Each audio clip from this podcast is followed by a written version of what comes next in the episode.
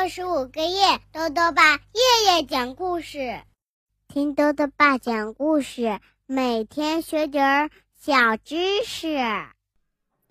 亲爱的各位小围兜，又到了豆豆爸讲故事的时间了。今天呢，豆豆爸要讲的故事是《恶作剧先生》，作者呢是英国的哈格里维斯，任蓉蓉翻译，由人民邮电出版社出版。在这个世界上啊，有很多奇妙的先生和小姐。那今天呢，我们要认识的这位啊，叫做恶作剧先生。恶作剧先生呢，经常想着法子去捉弄别人。可是这天啊，他踢到铁板了，是怎么一回事呢？一起来听故事吧。恶作剧先生。可怜的快乐先生度过了劳累的一天，他一会儿跑到这儿，一会儿又跑到那儿，只为逗大家高兴。这个工作啊，还真是辛苦啊！唉，他叹了口气，走进自己的房子，坐在厨房的椅子上，想要好好休息一下。可是就在这个时候，你知道出了什么事儿了吗？砰！椅子碎得七零八落，可怜的快乐先生摔倒了地上。哎呀，想歇会儿都不行。恶作剧先生肯定来过我这里。嗯，他说对了。在快乐先生的房子外面，一个爱搞恶作剧的小个子以他最快的速度逃走了。他就是恶作剧先生。他喊着。哈哈，多么完美的恶作剧呀！我就是喜欢搞恶作剧。他一边跑一边咯咯的笑，消失在了夜色中。第二天早上，贪吃先生屋外传来一阵敲门声。当贪吃先生打开门时，却没有看到人。不过门口有一个盒子，盒子里装着一个大大的巧克力蛋糕。里面是奶油，外面裹着一层令人垂涎欲滴的粉红色糖衣。看到好吃的东西，贪吃先生两眼放光，他舔舔嘴唇，闭上眼睛，张开嘴，哈，咬了一大口。啊呸！那巧克力呀，不是巧克力，是泥巴。里面的奶油呢，也不是奶油。是羊毛，还有那令人垂涎的粉红色糖衣，也根本不是糖衣，是牙膏。瞧，在贪吃先生的房子外面，有一个爱搞恶作剧的小个子，以他最快的速度逃走了。他一边跑一边咯咯的笑。这还没完呢，就在同一天早上，滑稽先生发现有人。在他帽子里装满了蜜糖，非常粘稠的蜜糖，你猜得出是谁干的吗？不过呀，那天下午，恶作剧先生做了一件让他非常后悔的事儿。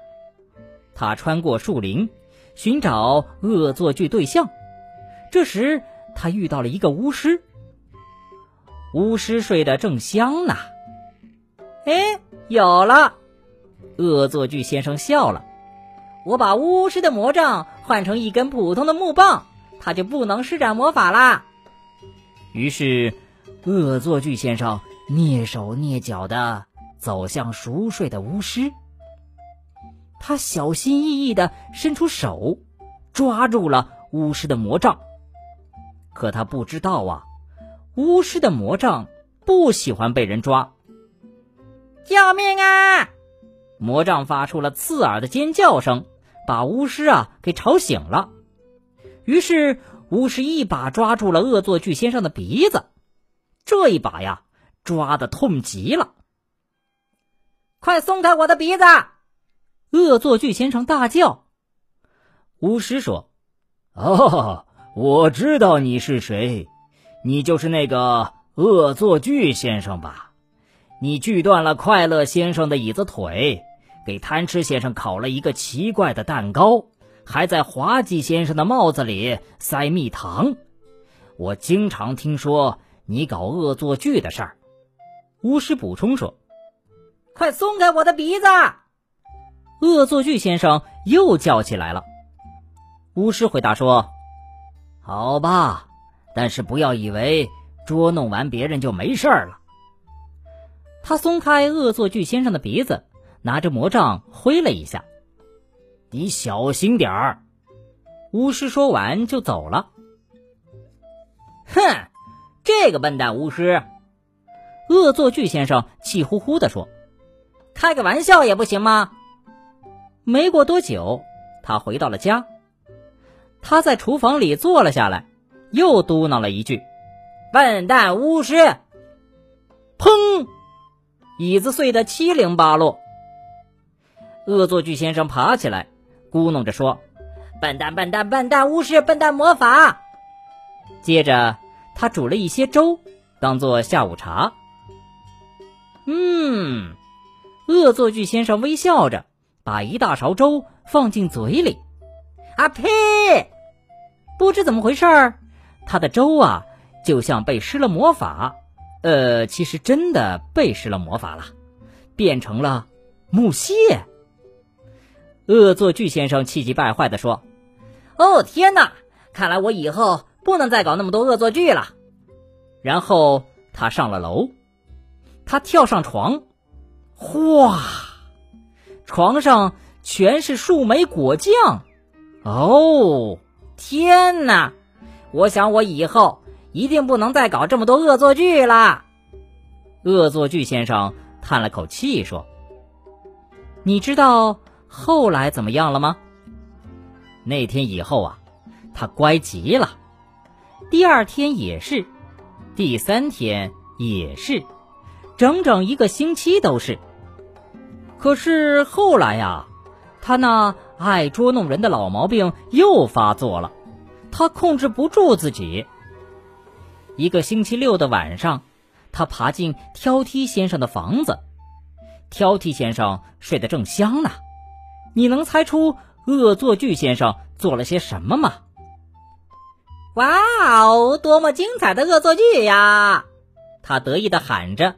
笑着跑回了家，他剃了挑剔先生的半边胡子，真可怕！挑剔先生实在是太可怜了。他醒来之后发现胡子没了，吓坏了。恶作剧先生的恶作剧呀，可不止这些呢。所以呢，听到这里，请你看一看窗外，好好看一下，看看你周围有没有一个。爱搞恶作剧的小个子，没有吗？你确定吗？好了，小围兜，今天的故事啊，到这里就讲完了。最后呢，又到了我们的小知识环节。今天啊，多多爸要讲的问题是：燕子做的窝都可以食用吗？多多爸告诉你啊，燕窝是传统的名贵食品之一，但是呢，燕窝。并不是普通燕子做的窝，而是雨燕中的金丝燕做的窝，主要是金丝燕分泌的唾液。